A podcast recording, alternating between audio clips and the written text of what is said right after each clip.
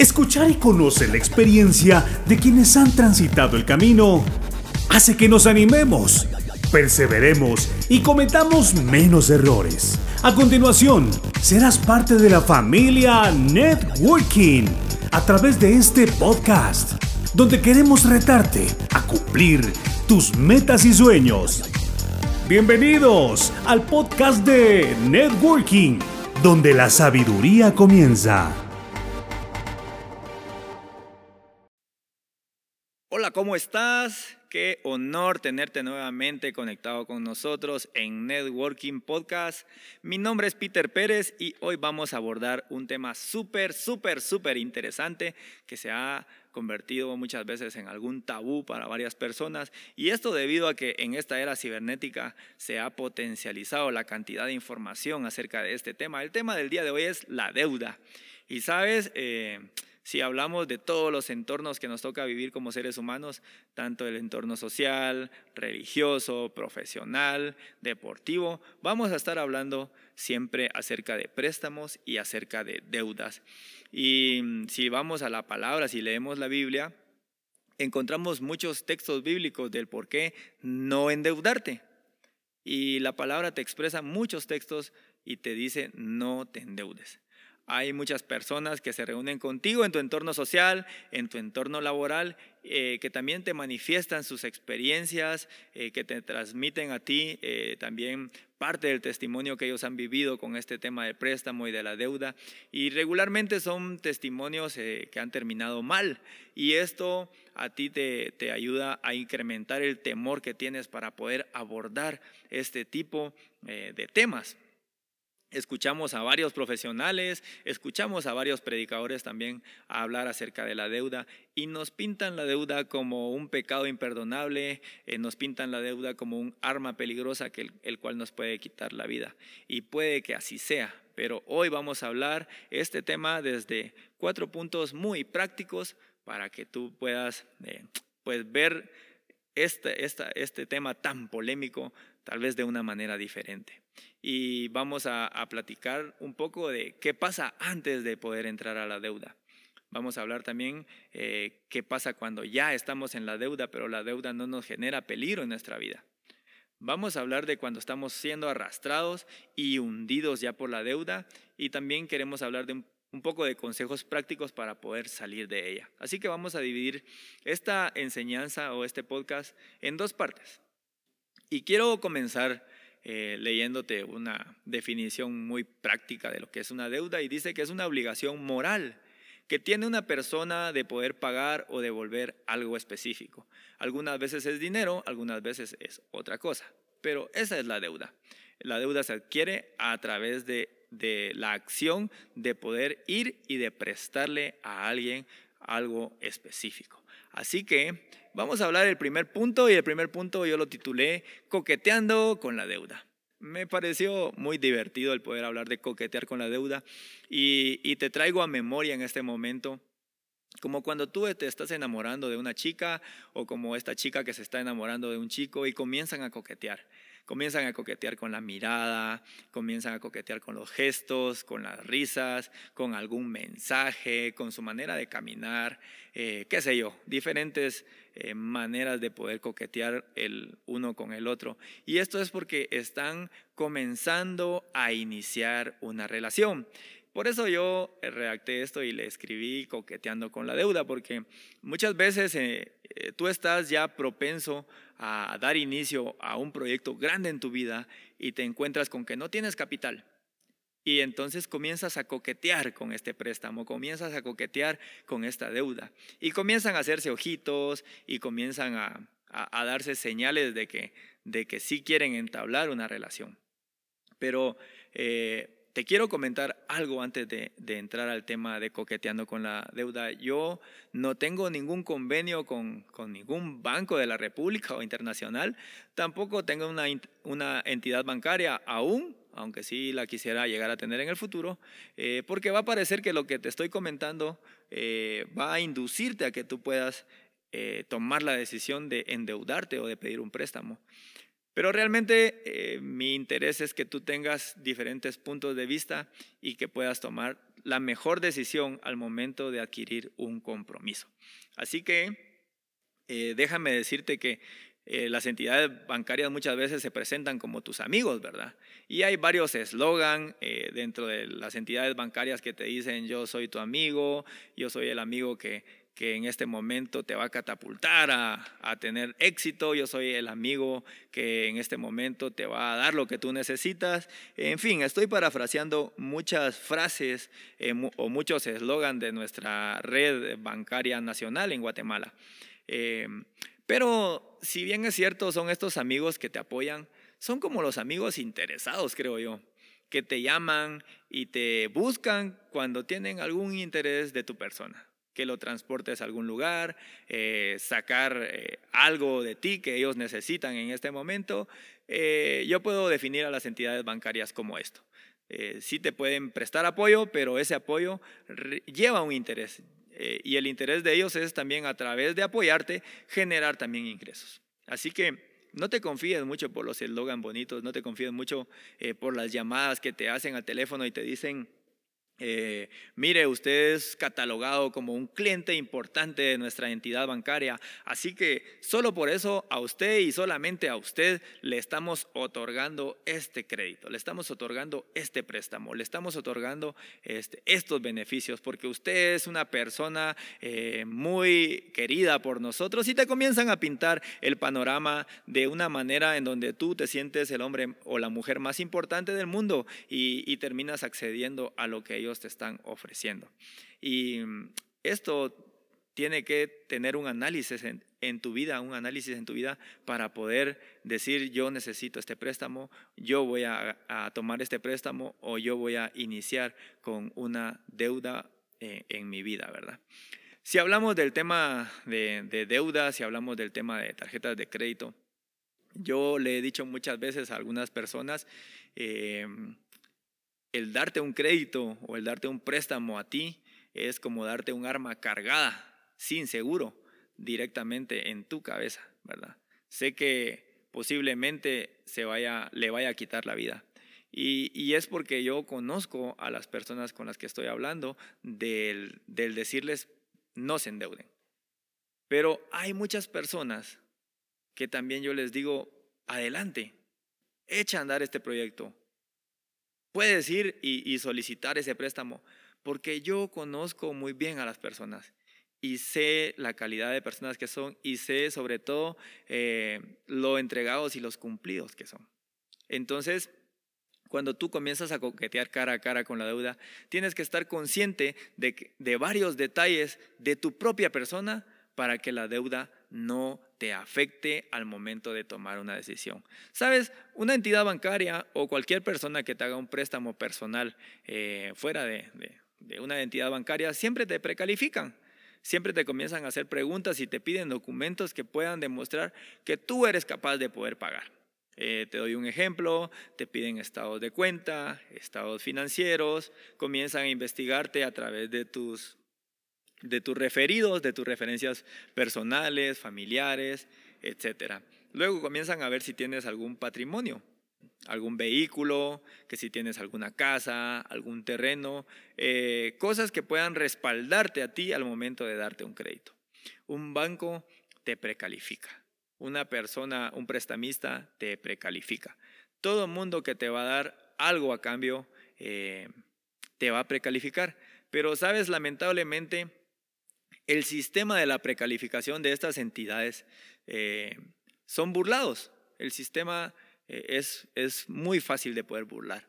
Y como dice el viejo y conocido refrán, echa la ley, echa la trampa. Así que, pues estos sistemas de seguridad que los bancos, que las personas que prestan dinero tienen, son muy fácilmente burlados pues vas con algún contador público, vas con alguna persona que se encargue de dar fe y legalidad de tus ingresos y, le, y tú manifiestas, bueno, yo gano eh, mil quetzales, yo gano mil dólares, yo gano cinco mil pesos mexicanos, eh, mil pesos argentinos, dependiendo de, de, dónde estás escuchando tú en este momento.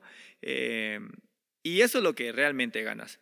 Pero tú llegas con este profesional y le dicen, sabes, yo quiero que tú escribas en esta hoja que gano 35 mil, que gano O sea, te multiplicas tres, cuatro, cinco, seis veces más lo que realmente tú percibes mes a mes.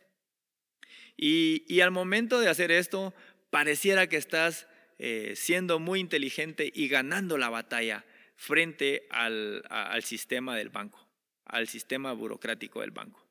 Pero realmente lo que está pasando es que te estás engañando a ti mismo, no estás engañando al banco, te estás engañando a ti mismo, porque el banco ejerce todo este sistema desde que comenzaron los créditos para poder decirte, tú no eres capaz de poder pagar esto que estás pidiendo ahorita, este monto que estás pidiendo, porque no ganas lo suficiente. No, no tienes la capacidad para poder pagarlo. Y si tú haces este pequeño, esta, esta pequeña burla al sistema, tú estás diciendo, yo sí soy capaz frente al banco, pero a ti mismo te estás diciendo, estás metiéndote a camisa de once varas. Así que mi mejor opinión para poder decirte, puedes requerir un préstamo o no lo puedes hacer, es que tú mismo te puedas precalificar. Quiero que te preguntes, que te veas al espejo, que hagas este ejercicio conmigo y, y, digas si estás propenso a pedir un préstamo, si estás propenso a endeudarte. Que puedas decir, ¿será que soy disciplinado? ¿Soy realmente disciplinado? Y que puedas poner ejemplos en tu vida. Por ejemplo, la deportiva. Eh, ¿Será que yo hago deporte? ¿Cómo es que yo reacciono al momento de hacer ejercicio? ¿Soy muy fiel al momento de ir a inscribirme al gimnasio y poder ir día a día como me corresponde ir? ¿O simplemente voy, me inscribo, voy una vez, a cada 15 días, regreso al mes, etcétera, etcétera? ¿Soy disciplinado con mi alimentación? O sea, si yo digo, eh, bueno, ya se acabó la comida chatarra, ya se acabó la grasa, ya se acabó el azúcar y hoy voy a comenzar una nueva vida alimenticia por mi salud. Y resulta de que comienzas tres días bien, cuatro días bien y después dices, ah, hoy me toca mi domingo. Y tu domingo se transforma en un mes completo. Entonces tienes que comenzar a analizar si tienes esa disciplina. Si eres disciplinado en tus gastos, si eres disciplinado en ese recurso que te llega a tus manos. Entonces, eh, yo recibo mil dólares y los mil dólares están destinados, uno para pagar renta, dos para pagar alimentación, tres para pagar alguna cuota, eh, cuatro para pagar el combustible, eh, etcétera, etcétera. O simplemente recibes los mil dólares y dices, bueno, tengo mil dólares, voy a, a pagar mis servicios básicos indispensables como el teléfono, como la renta y lo demás pues voy a ir a divertirme porque yo me lo merezco. Tienes que hacerte estas preguntas. ¿Eres disciplinado en tus estudios? ¿Eres realmente disciplinado en tu, en tu trabajo? No, no tienes algún problema eh, en tu trabajo, alguna discusión con tu jefe o con tus empleados que te hace perder la calma y dices, ¿saben qué? Yo me retiro de este lugar. Y no aguantas la presión del problema y, dejas todo tirado. Si hay estos pequeños indicios en tu vida, déjame decirte que las alarmas están sonando eh, y, te están, y te están diciendo, trabaja primero en tu disciplina antes de adquirir un compromiso. Número dos, eres buen administrador, administras muy bien tu tiempo, administras muy bien tus recursos, sabes qué hacer con lo que te llega a las manos, tienes este, este, esta picardía para poder administrar muy bien lo que tienes en tus manos, no solamente lo económico, sino todos tus recursos naturales, todos tus recursos personales, todos tus recursos familiares. Eres buen administrador. Porque si no eres buen administrador o tienes un poco de problemas con eso, también están sonando las alarmas para que no puedas ir y pedir un préstamo. Tienes que preguntarte, ¿soy una buena paga? O sea, a mí lo que me, me, me, prestan, yo lo devuelvo rápidamente y no me hago de loco. Eh, cuando yo recibo el dinero que estoy esperando o cuando yo recibo lo que estoy esperando, voy rápidamente y cumplo eh, con la persona que a mí o con la institución bancaria que a mí me prestó el dinero para poder salir de, de estos aprietos que tenía. Si tú calculas que no eres buena paga, también es una alerta que está sonando para que tú no puedas endeudarte. Soy una persona de palabra, ojo, esto es muy importante. Soy una persona que cumple su palabra, tienes que hacerte esta pregunta. Porque si tú prometes algo, tú vas a cumplir algo. Si tú no cumples con tus promesas, sea la más mínima que hagas, seguramente tampoco vas a cumplir tu promesa de poder pagar algo que estás prestando. Así que llegas a un lugar eh, o le haces una promesa, por ejemplo, a tu esposa, le haces una promesa a tu esposo, le haces una promesa a tus hijos, o hijos le hacen una promesa a sus padres y, a la vuelta de la esquina no cumples con esa promesa. Quiere decir que no estás capacitado para adquirir eh, un compromiso mayor. ¿Para qué quieres pedir prestado? Cuando vayas a pedir prestado, hazte esta pregunta. Siéntate en las bancas del parque, afuera de la institución bancaria, afuera del lugar en donde vas a pedir prestado y hazte esta pregunta. ¿Para qué realmente quiero pedir prestado? Porque yo podría motivarte a ti a que diga, y, te puedo decir, este, vamos adelante, sí, pide ese crédito, eh, toma esta deuda, pero esta, esta, esta deuda te va a servir para poder montar un proyecto, proyecto que inmediatamente montado eh, o negocio que inmediatamente naciendo te vaya a producir eh, no solamente ganancias, sino también te vaya a producir eh, la soltura que tú estás buscando financiera para poder cancelar rápidamente ese préstamo que has adquirido o esa deuda que has adquirido. Si realmente es para algo productivo y algo que te vaya a generar ganancias, hazlo. Pero si estás pidiendo un préstamo para pagar otro préstamo, te estás metiendo a un círculo vicioso. Es como comúnmente decimos, un clavo saca a otro clavo. Y realmente un, o decimos un hoyo tapa a otro hoyo. Un agujero tapa a otro agujero. Y realmente lo que estamos haciendo es cavando dentro de todo nuestro terreno emocional muchos agujeros que aunque tú estés tapando uno con otro, uno con otro, van a pasarte factura. Si es por darte un gusto, si es si te endeudas o pides un préstamo para comprarte el último teléfono que acaba de salir, la última computadora, el último reloj, el último vehículo, etcétera, etcétera, no lo hagas. Son cosas que no necesitas. Son cosas que realmente te van a, causar felicidad un momento nada más. Pero en un mes no te va a causar felicidad, te va a causar eh, frustración. Porque la frustración que tienes mes a mes de poder cancelar algo por el cual tú te comprometiste, te va a desgastar física, emocionalmente. Sabes, yo quiero leerte algo que está escrito en Segunda de Reyes 4. Y esta es una palabra que, a mí me llamó mucho la atención, porque la Biblia es clara en enviarte el mensaje que no te endeudes. Y hay un pasaje que me recuerdo que dice que el que presta se vuelve esclavo del que le prestó. Pero aquí hay algo muy particular en la Biblia que me llamó la atención. Y en Segunda de Reyes 4 dice el título El aceite de la viuda. Posiblemente tú conozcas esta historia. Y dice, la viuda de un miembro de la comunidad de los profetas le suplicó a Eliseo, mi esposo, su servidor, ha muerto.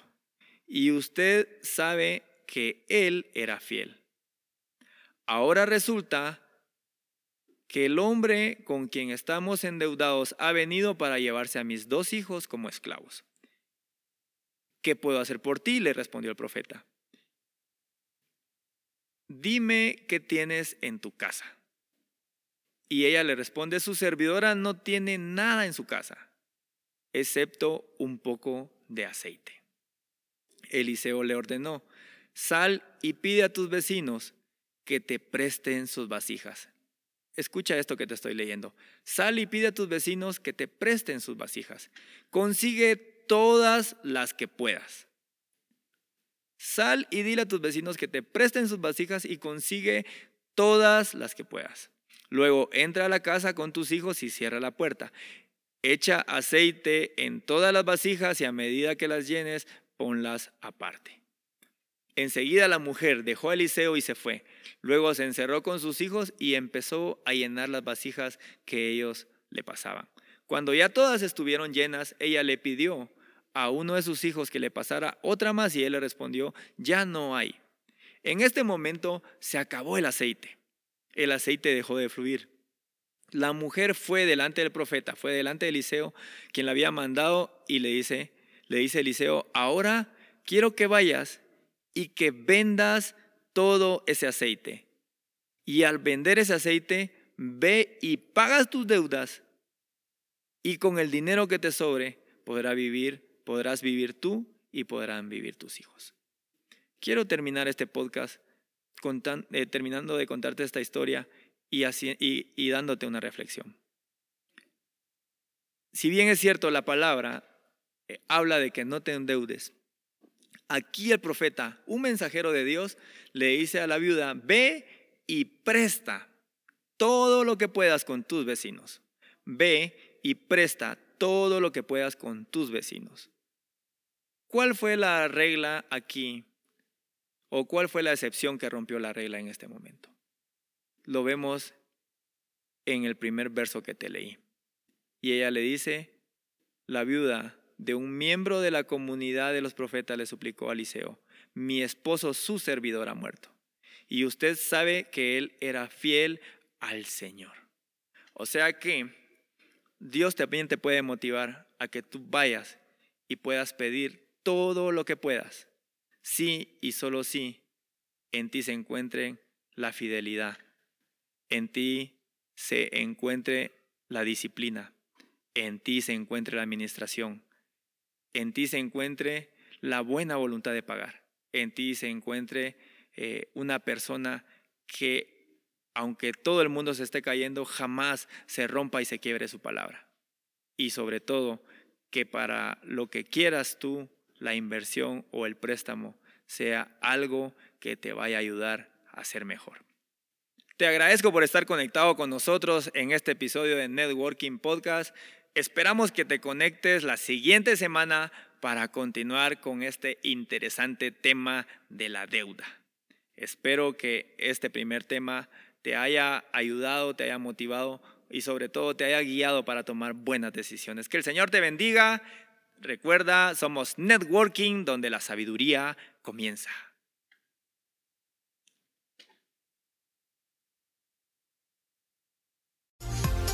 Esperamos que hayas pasado un buen tiempo aprendiendo, llenándote de fe y acciones que te permitan llegar más lejos de lo que has logrado. Te esperamos en nuestro próximo podcast de Networking. Y recuerda que puedes seguirnos a través de las diferentes redes sociales. Networking, donde la sabiduría comienza.